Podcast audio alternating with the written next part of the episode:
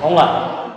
Então a gente vai dar essa pausa, pelo menos por hoje, vocês novamente, para falar esse assunto que eu creio ser bastante importante. Tá? Então vou aqui fazer provavelmente fácil, quando eu pego um livro, um capítulo de um livro, um artigo, farei alguma, alguma leitura, né? pelo menos em alguns parágrafos, e vou tecer alguns comentários.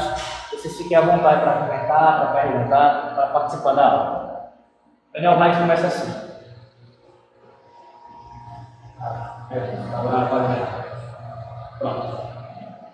O culto reformado é alegre. Com toda a ênfase na reverência do culto reformado, fica parecendo que temos um culto sombrio. Essa parece ser a impressão daqueles que são novos em um culto reformado. Nosso culto é sombrio, ou seja, sem vida? A resposta é não. Nosso culto é sóbrio, ou seja, sério? A resposta é sim. A razão é que estar na presença do Deus triuno nos leva a uma percepção sóbria de quem somos, de quem Ele é e do que estamos para fazer em resposta a esta reunião. É por isso que Hebreus 12, 28 e 29 é tão importante quando falamos sobre adoração. Diz assim o texto de Hebreus 12, 28 e 29. Sirvamos a Deus de modo agradável, com reverência e santo temor porque o nosso Deus é fogo consumidor. No entanto, isso não significa que a adoração seja algo chato, frio e sem graça. Veja, por exemplo, Salmo 100. Abra, por favor, Salmo 100. Salmo 100, versos 1 a 3. Quem encontrar pode ler. Salmo 100, versos 1 a 3. Veja a, a expressão de alegria do salmista em adorar a Deus. Salmo 100. Celebrai com júbilo ao Senhor, todas as terras. Serviu o Senhor com alegria, apresentai que os seus filhos cantam. Sabei que o Senhor é Deus, por ele tem consciência, e dele somos. Somos o seu povo, rebanho de sua família. Em seu tratado A Necessidade de Reformar a Igreja, João Calvino abordou essa questão quando disse: Calvino fala, exortamos os homens a que não adorem a Deus de modo frígido e descuidado. E enquanto apontamos o modo, não podemos perder de vista o fim, nem omitir qualquer coisa que diga respeito àquilo que apontamos. Proclamamos a glória de Deus em termos muito mais elevados do que estávamos acostumados a proclamar antes. E com todo vigor trabalhamos para tornar as perfeições nas quais a glória de Deus brilha mais e mais conhecidas. Exaltamos tão eloquentemente quando podemos, quando podemos, seus benefícios a nós, ao tempo em que é, conclamamos outros a reverenciar Sua Majestade, render a devida homenagem à Sua grandeza, sentir a devida gratidão por Sua misericórdia e nos unirmos em Seu louvor. Veja, quem está falando é Calvino. Calvino que é conhecido, entre outras coisas, por sua sobriedade, por ser alguém ah, aparentemente mais comedido, até na sua forma de falar. Mesmo assim, ele exalta essa característica do culto reformado, do culto bíblico. Ele deve ser alegre, de sobriedade, irmãos, e eu vou comentar um pouco mais quando a gente chegar agora nesse ponto. Ela não significa dizer, ela não, não significa a, a, um aspecto sombrio. Há uma diferença entre ser sombrio e ser sóbrio. Sombrio dá essa ideia, dá essa ideia de algo ah, apagado, de uma coisa realmente mórbida, é, para baixo, triste. Sobriedade ou sóbrio tem a ver com seriedade, tem a ver com reflexão. Você é, tem um culto que é racional, que é reverente, que demonstra temor, mas nada disso anula alegria. Alegria. E agora ele vai falar somente sobre isso, a, a, a, junção entre reverência e alegria. Daniel Hyde, ele diz o seguinte: ah, Como cristãos da nova aliança, nos reunimos corporativamente no dia do Senhor com um alegre espanto, na expectativa de que Ele irá lançar um olhar compassivo sobre um povo como nós, a fim de expressarmos a resposta bíblica para tal graça e misericórdia. Essa sincera resposta é melhor resumida pelas belas palavras do salmista que diz estarmos no culto para alegrarmos nele com tremor. Salmo 2, verso 11. Este é o texto paradigmático da atitude dos crentes na adoração. Na adoração, reverência, isto é, temor e tremor, e entusiasmo, é alegria, mesclam-se, como diz o antigo inário, saltério, alegrai-vos nele com tremor. É aquele infantil respeito e confiança, descrito lá no Catecismo de Heidelberg, na pergunta 120. É, essa, esse infantil respeito e confiança em Deus, nosso Pai, que temos por causa da obra de Cristo e do Espírito, que causa um senso de mistério, transcendência e maravilha pelo que o Senhor é e fez por nós. O Salmo 135, verso 20 diz assim: Vós que temeis ao Senhor, bendizei ao Senhor. Então, em momento algum, há uma, uma disputa aqui, uma, uma anulação de uma coisa por outra, como se para ser reverente precisamos ah, não ser alegres, ser tristes. E para ser alegres, a gente não pode ser reverente. Uma coisa não anula a outra, irmãos. Isso é, é uma dicotomia falsa. A Bíblia fala de um culto a Deus, eu estou focando realmente no culto solene, tá? Que é, que é o objetivo da aula de um culto que possui reverência, que possui temor, você sabe que Deus está presente de forma especial, com a sua atitude, o seu pensamento, a sua forma de falar, ela vai ser com maior cuidado, com maior reverência, isso está presente, mas isso não significa dizer que você não tem um coração que está alegre com a sua presença. E demonstra isso com atitudes também, com palavras também, com os seus gestos também, com tudo, com todo o seu corpo. Você adora a Deus com culto solene de corpo e alma. Com o seu coração, com o seu entendimento, com as suas palavras e com as suas ações. Você adora a Deus inteiramente. Inteiramente. Essa história de que ah, apenas em parte, isso, isso, isso é ah, desconforme a palavra de Deus. A gente adora a Deus de forma integral, não apenas como uma parte do nosso ser, mas inteiramente. Nós somos corpo e alma. Então, o nosso corpo também, o nosso movimento, nossos, nossos gestos, nossa fala, tudo isso deve adorar ao Senhor em nossas vidas, especialmente no culto solene. Então, tire da cabeça você tem isso, não sei se, você, se alguém nutre aí nesse pensamento, de achar que para ter reverência a gente tem que ficar triste no culto, ou sempre de cara fechada, sempre ah, ah, emburrado. Isso, isso nem deve existir, nem deve acontecer no culto solene. Né? Agora, quando eu falo sobre estar alegre, vou explicar uma coisa sobre isso também. O autor vai até mencionar aqui, eu não vou ler não, mas eu vou citá-lo indiretamente, né? Sobre a importância de nós é, não confundirmos a alegria do culto solene com o que acontece, por exemplo, no movimento pentecostal. Essa é a diferença, tá? E aqui eu não estou dizendo os pentecostais, todos eles não são irmãos em Cristo. Por favor, não entenda isso. Nem estou dizendo que todo o culto prestado por pentecostal é completamente irreverente. Eu também não estou dizendo isso, tá? Estou dizendo é que ah, no movimento pentecostal, uma marca bastante presente boa parte das igrejas deles é justamente a falta de reverência. Sob a justificativa de que estão o quê? Alegres no Espírito. Porque eu estou alegre, porque eu estou ah, tomado de um entusiasmo na, na, na, presença de Deus, eu me comporto dessa maneira. Eles utilizam a alegria, tá? estou resumindo aqui porque existem outros aspectos que eles citam, né? mas um deles é esse. Eu estou movido por essa alegria, cheio de espírito, e aí eu vou agora fazer todo tipo de coisa. E aí parte para um ponto que se torna irracional. Irracional. Não. A gente não deve ser conduzido para esse extremo. Tá? Daniel Hyde pontua isso e é importante também salientar aqui.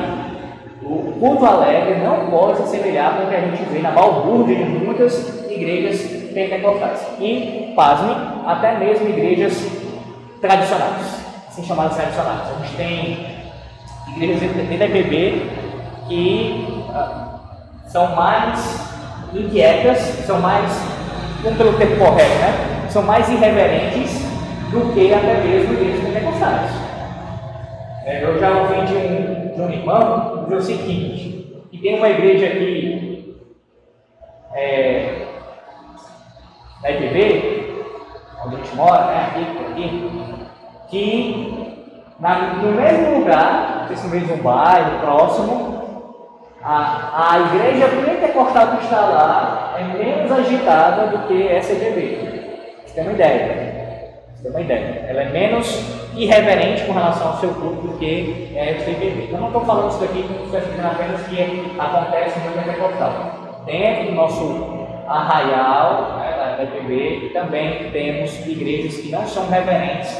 Os irmãos são reverentes no culto. Eles acabam tendo todo um comportamento estranho que é o culto. aqui deixa eu, deixa eu tentar ser mais específico para poder entender o que eu quero dizer. Né? Vou dar um exemplo aqui mais, mais específico. Tá? Fiz a questão.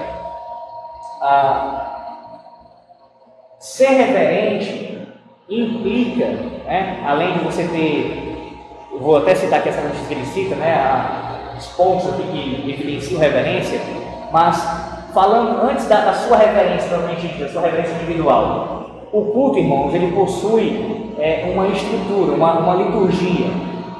Que é, inclusive é outro capítulo que ele vai falar sobre isso. É o culto reformado ele é litúrgico. Ele tem uma estrutura.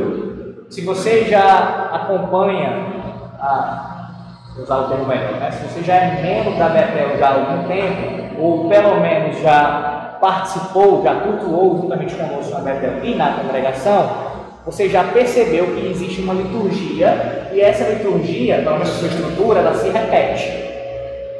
Ela se repete. Claro que existem mudanças como o sermão que será pregado, o texto do sermão, é, os salmos que são cantados variam, obviamente. A, a, leitura da Bíblia também varia. Né? Hoje a gente vai ler o capítulo tal do Antigo Testamento, o capítulo tal do Novo Testamento, mas vai variar. É, você, você tem variações nisso, mas a estrutura é esse, o padrão é esse. Por quê? Porque nós cremos que Deus estabeleceu tudo como ele deve ser. Eu disse, não quero aprofundar isso, é o nosso objetivo aqui. Mas só para poder chegar aqui na questão da reverência, tá? Então, tem uma estrutura, tem uma liturgia. Deus estabeleceu os elementos, devemos seguir assim o culto. Deus fala, olha, olha um aspecto do culto. Deus fala, o culto é dialogal. E o povo de Deus responde. Deus fala pela leitura da palavra, pela pregação da palavra e pela administração dos sacramentos. O povo responde em orações e cantando os seus salmos. Então a gente tem essa estrutura dialogal. Deus fala e o povo responde. Como é que o povo deve se portar no diálogo com Deus? Ora, se quando a gente vai conversar com alguém de uh, maior envergadura, uma pessoa de uma posição mais elevada do que a nossa, seja o pai, a mãe, uma autoridade, alguém que nós consideramos e temos é, em alta conta, a gente vai falar com todo cuidado, com todo receio, há um respeito maior, há uma consideração maior no trato com essa pessoa, quanto mais com o Deus eterno. Então, a maneira que nós dirigimos o culto solene a Deus deve ser com todo temor e tremor. Já observando essa estrutura, Deus falando e o seu povo respondendo de forma reverente. Reverente. Trazemos mais práticos ainda. O culto vai começar. Quando o culto começa, começa com a chamada à adoração. Deus está falando com o seu povo. E é justamente isso, é uma chamada à adoração. Significa isso. Deus está fazendo uma santa convocação. Essas palavras dizendo assim: venham me adorar. Venham me adorar. Então Deus está falando pela leitura do texto venham prestar o culto devido a mim. Deus está falando. Qual é essa atitude? Você se coloca diante disso e responde a Deus. Aqui estou, Senhor. Eis-me aqui para adorar. Isso é, quando você faz isso com o seu corpo, obviamente, né, se levantando, quando o ministro manda você ficar de pé, pequenos de pé, para ouvir a palavra de Deus, para ouvir a santa convocação, então você demonstra com o seu corpo com seus gestos e também com o seu espírito, inclinado a isso, tendo reverência diante de Deus. A oração acontece, então o povo está respondendo por meio daquele que representa todos orando, e aí em seguida nós cantamos um salmo, seguindo aqui a nossa liturgia, tá? Cantamos um salmo. Agora você vai a responder audivelmente, cantando a Deus de maneira reverente, adorando, adorando, com o cântico dos salmos. Não que você estivesse adorando, não, você já estava adorando, mas agora você vai adorar com o cântico dos salmos. Em seguida, a gente vai para a segunda parte do culto, que é a confissão de pecados. A confissão de pecados. Deus agora vai falar conosco, nos admoestando contra os nossos pecados. E aí, qual é a sua postura na hora que você abre a palavra de Deus para poder ler e ouvir o confronto contra os seus pecados? Mesmo que você não abra, mas você começa a escutar, baixar a cabeça e ouvir Deus falar contra os seus pecados. E você deve ter um espírito de contrição, de quebrantamento por causa dos seus pecados. Isso é demonstração de reverência, de temor e tremor. Quando nós oramos a Deus, confessamos nossos pecados e recebemos de Deus o perdão no culto solene, nós agora fazemos o quê? Cantamos a Ele com ações de graças. Também reverente, esse perdão alcançado por meio de Jesus. Mas tudo isso que eu estou falando, que que é a reverência, também está presente o quê? A alegria. Claro, quando Deus te chama para adorá-lo, você vai fazer isso de forma reverente, mas também com todo o júbilo do seu coração, com toda a alegria. Em mais um dia do Senhor, eu estou aqui presente, tendo a oportunidade de adorá-lo. Que alegria poder me levantar e servir ao meu Deus com a minha vida. Da mesma forma com relação aos pais do culto, até chegar a pregação da palavra e o, e o final do culto. Quando há sacramentos também. Da mesma forma. Você tem as duas coisas em mente: a reverência e a alegria.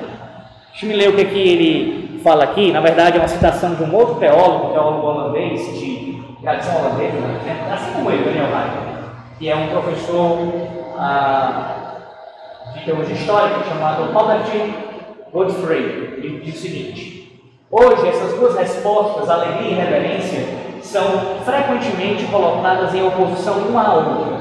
Um tipo de culto é chamado alegre, edificante e empolgante, enquanto outro tipo é chamado reverente, tranquilo e respeitoso.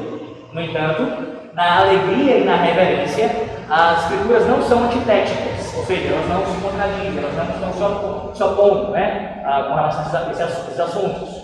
O culto completo pode ser alegremente reverente e reverentemente alegre. Alegria e reverência devem sempre estar unidas em nossa adoração. Esta combinação de alegria e temor pode nem sempre ser fácil de se atingir, mas deve ser nosso objetivo.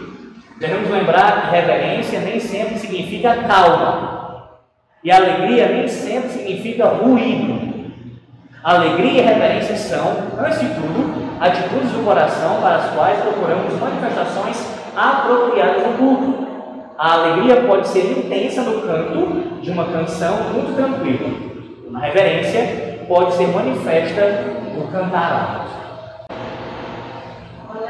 Pode falar. É, porque a alegria, significa alegria, assim, não é essa alegria. É uma alegria espiritual, uma alegria que vem de Deus, né? Porque a alegria que a gente sente não é a mesma alegria que a gente sente no mundo. São duas alegrias diferentes. Né? É, em certo sentido, sim. Porque, porque, porque, porque existe um aspecto subjetivo, né? A sensação, a emoção. O ímpio também vai sentir isso. Emoção. Agora, quais são as diferenças? é, objetivas entre a alegria de e a alegria do mundo. Primeira razão. A razão de um cristão se alegrar, porque se alegra antes de tudo em Deus.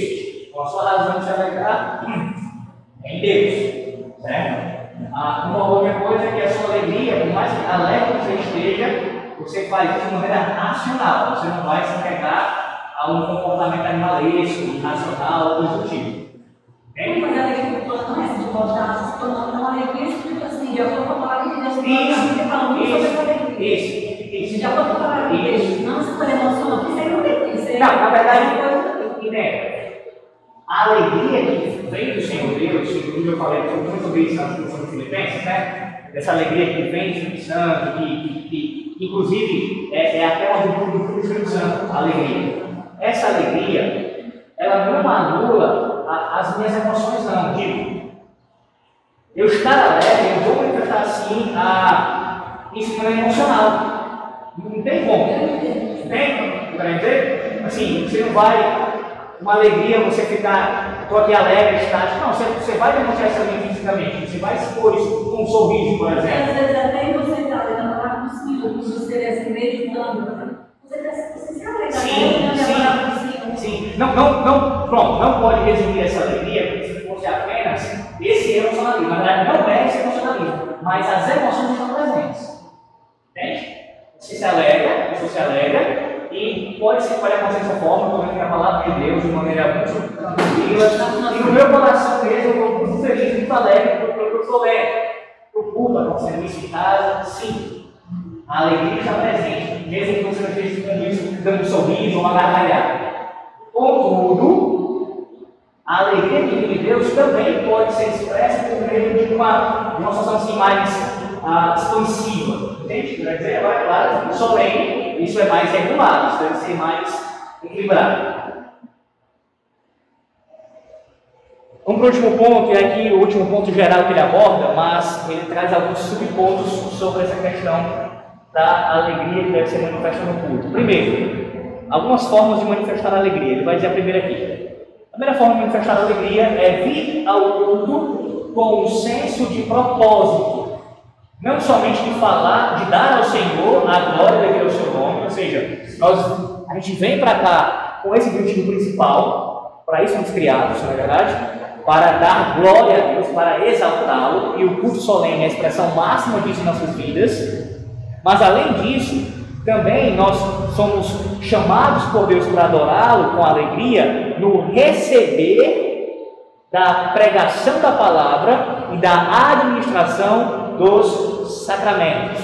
Devemos vir com este senso de propósito, porque sabemos que somente no santo culto o próprio Cristo inclina, olha a ilustração, irmãos, ele inclina um ramo da árvore da vida, para que possamos receber agora no tempo, o mantegoso do céu. Não é isso que você experimenta no culto solene toda vez que a palavra é pregada, os sacramentos são administrados? Como se fosse justamente isso, um ramo da árvore da vida sendo colocado para você experimentar, para você provar. Um gostinho, um gostinho do que nós experimentaremos ainda na glória vindoura. É esse senso, tá? Como não se alegrar com isso, meus irmãos? De glorificar a Deus e receber os seus meios de graça. Segundo, outra forma de se manifestar alegria é vir ao culto para ter comunhão com os seus irmãos e irmãs.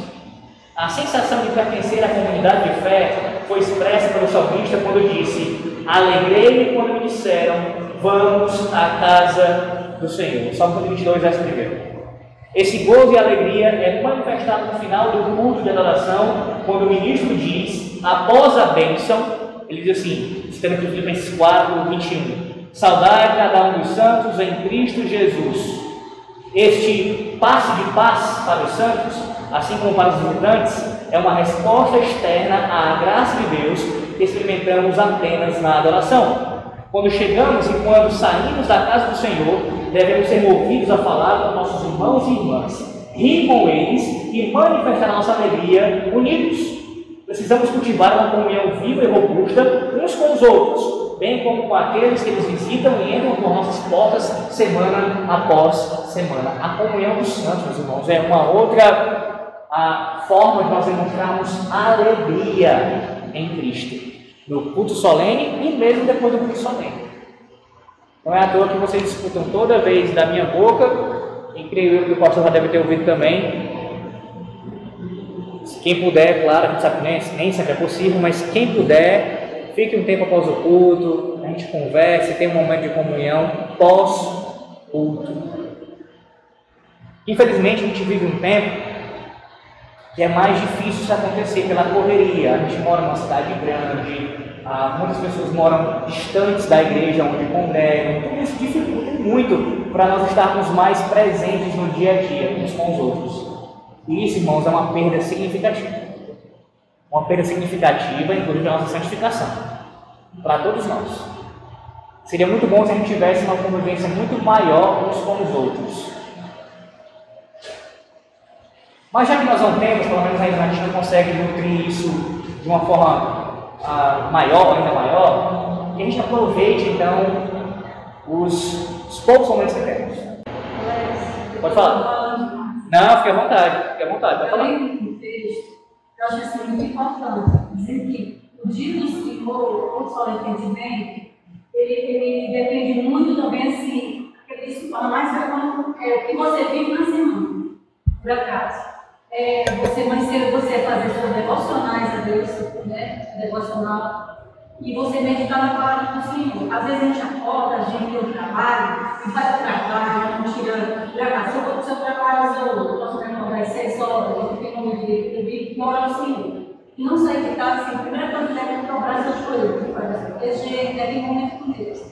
E que você vai meditar. E às vezes a gente está com muito problema, com nada de nem conversando aqui, aquela preocupação de vida esquece de, de ler a palavra do Senhor e meditar, porque até isso no seu dia, diante de Deus, isso aí é, edifica muito a sua vida, então a sua vida, sua semana, você se prepara para aquele dia do Senhor e tudo sozinho. Como você, a sua vida em comunhão com Deus, em oração, em leitura bíblica, porque a Bíblia é a nossa amiga. Todo dia, né? Então, a gente sempre tira uma hora a Deus, eu vou seu trabalho, seu pastor, essa hora que eu vou te dar para morar, a ler a palavra do Senhor e meditar nisso aqui. Então, meu dia deve ser. Sim. Mas isso é muito bom também, a gente põe em prática a semana, não se deixar assim, muitas coisas dessa vida da gente que é agitada, e às vezes a gente deixa ele é, chateado com alguma coisa, ler, ah, não sabe orar, eu tenho para orar, quero ler minha Bíblia, isso aqui, você deixa ele tomar de conta de você. Isso, isso acontece no dia a dia, também, por exemplo, né? É, vou colocar dessa maneira. Eu duvido muito que alguém que não se preparou minimamente para vir ao culto, mas não sabe na noite, se preparou minimamente em oração, com toda a palavra, meditando a palavra de Deus, e foi dormir muito tarde, não por uma questão excepcional, mas porque realmente estava ali, negligência mesmo, se preparar. Acordou já em cima da hora, chegou no grupo atrasado, cheio de cor na cabeça, ele conseguiu pontuar da mesma forma. Isso que é o que eu estou falando, dependendo então, é uma prática que a gente tem que ter todo dia. Sim, sim. Mais ainda com relação ao Senhor, mas todo dia, sem dúvida. Comunhão com Deus, a sua comunhão com Deus. Não pode deixar de existir a sua comunhão com E, é. a comunhão dos santos do Conduei, ela flui disso daí. E a nossa irmãos, né? Eu só posso ter uma comunhão com os santos verdadeiras se eu tenho uma comunhão com Deus. No domingo tem que alegrar, né? Como é que não, de receber sacerdote, eu estava muito ausente da igreja, que bom. Mas tudo que eu passei só tenho da graça de Deus. Que bom. Aí eu assim, o quão é importante a gente ter comunhão. Sim. Porque, Sim. Né? Ah, Ponto além dessa questão da comunhão dos santos, né? Tem muitas coisas, irmãos, que ficam, é, que, que, causam problemas na igreja por causa dessa falta de comunhão. Mas Alex, está falando coisa óbvia, se não tem comunhão vai ter briga. Não, se eu tentar explicar melhor o que eu quero dizer. Há problemas que surgem dentro de uma igreja, assim como na família, no casamento, por falta de diálogo, por falta de conhecer melhor o outro. Às vezes você cria uma má impressão de uma pessoa, você nem conhece ela direito. E aí já cria uma má impressão, não conversa com ela, não cria um diálogo com ela, não tem uma proximidade mínima com ela, e aí fica aquele clima de mal-estar na igreja com aquela pessoa. Sem você ter tratado a situação, você nunca ter conversado sobre aquilo. Irmãos, a gente precisa, porque Deus ordena, claro, mas também porque isso é um benefício para nós como igreja de Cristo, termos comunhão uns com os outros, como a irmã um pouco se nós temos comunhão com Deus, gente alimentamos comunhão com Deus diariamente, vai fluir naturalmente uma busca por ter comunhão também com os nossos irmãos. E nessa comunhão com nossos irmãos, ainda que diminuta pela nossa correria, pelo menos dia do Senhor a gente conseguir conversar com eles, ter aquele contato com eles. E na semana, quando eu puder, mandar uma mensagem, falar alguma coisa, ligar, isso vai estreitar os laços e vai diminuir as possibilidades de divisão, de briga, de racha. Diminui consideravelmente quando a gente se dá, quando a gente procura é, conhecer melhor o outro, se relacionar com o outro. Quer dizer que nunca mais haverá briga? Claro que haverá discussão, haverá divergência, porque nós somos pecadores, a gente vai ter que conviver com isso ainda. A igreja mais reformada, mais bíblica que você conhecer, vai ter problemas, são pecadores. Agora, isso diminui consideravelmente quando nós temos um buscar por essa comunhão dos santos. Frequente. Frequente. E isso é de maneira mais manifesta, ainda mais sublime, no culto solene. O corpo de Cristo, todos os membros ali juntos, servindo a Deus em adoração. Terceiro. Terceiro e quarto aí no céu, tá? Terceiro agora. Terceiro, a alegria deveria ser manifesta também cantando em alta voz. Precisamos erguer nossas vozes em louvor. Observe, observe o que diz o Salmo 32, verso 11: Alegrai-vos Senhor, regozijai-vos, ó justos, exultai, vós todos que sois retos de coração contexto dessa ordenança indica algo que acontece depois do salmista confessar seus pecados e receber a absolvição da parte do Senhor. E por isso que a maior parte dos cânticos no culto reformado vem depois da leitura da lei, depois da confissão dos pecados e da declaração de perdão. Isso porque temos algo profundo para cantar depois do anúncio de que nossos pecados foram perdoados. Salmo 33, 33 verso 1 e 33, verso 3. Ah, imediatamente seguinte o saltério, o salmista diz: Exultar de alegria, tangei com arte e com júbilo. Como, como diz Martinho Lutero, devemos cantar ao Senhor com vigorosa alegria. Cantar em altas vozes. Cantar em alta voz. A gente não é chamado por Deus para o culto solene para assistir. Eu quero lhe pedir isso, por favor. Se você ainda usa essa linguagem, você esqueça isso. Você não está no cinema. Eu sei que a gente costuma utilizar, né, uma coisa, sei lá, que incorpora no nosso, no nosso vocabulário e fica, a gente vai usando sem conscientemente ali querer pecar contra Deus, mas é um erro grave. Você não assiste o culto, você participa, você é ativo, você cultua. Eu vou cultuar. É como o pregador que vai ao culto e fala assim: você nunca me ouviu falando isso, né? Acho que, pelo menos, espero que não, né? cometi algum ato falha alguma vez, deixe-me compartilhar a palavra com vocês essa noite. Quero compartilhar a palavra. Não, não vou compartilhar a palavra, vou pregar a palavra. É bem diferente. Os verbos e as palavras, como todo, têm sentido, têm significado, irmãos. Aqui não é um momento de uma conversação que eu vou aqui no solene, deixa que, porque a ideia é essa, deixa eu compartilhar, vamos ser uma conversa. Vamos ser um momento aqui de um bate-papo. Não é bate-papo, eu vou proclamar a palavra de Deus, eu vou pregar. Vou pregar, é isso que vai acontecer. Mesmo jeito com relação ao culto solene, vocês não vão assistir o culto. Isso é, isso é usado mais ainda com relação ao YouTube, né? aos vídeos e tal. Não, eu tenho que a pessoa quer dizer que assistiu o vídeo, tudo bem. Mas vamos tentar tirar essa linguagem. A gente, com relação ao culto solene, a gente presta culto a Deus. Tá, e se eu ouvir o sermão no YouTube? Você fala, eu ouvi o sermão no YouTube, eu ouvi o sermão, eu ouvi o sermão. Por conta da, do significado que o verbo traz. O ouvir, que a nossa confissão de fé fala com relação ao ouvir o sermão, não é o ouvir simplesmente passivo, mas também ativo. Você ouve o sermão, você é passivo porque você não entrega o sermão, não é você que está pregando, mas você está ativamente participando no sentido de ser reverente, prestar atenção, procurar colocar em prática aquilo que está sendo pregado. Então, até aqueles que apenas escutam o sermão, que é toda a congregação, a processão do pregador, na verdade ele também escuta, né? Mas ele prega e escuta. E todos os outros que estão só ouvindo, eles estão ouvindo, mas ouvindo com o interesse, com a participação de a, estarem ali, você mais, mais é, melhor explicado para dizer. Você está ativamente participando porque você está ouvindo a palavra de Deus. Essa é a ideia. Você não está não é alguém que está assistindo um filme, se entretendo com alguma coisa e aquilo passando, não. Você está prestando atenção.